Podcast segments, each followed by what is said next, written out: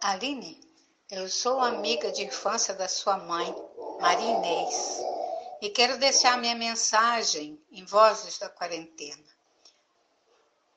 com essa frase: Em tempos difíceis, Deus me esconderá em seu abrigo.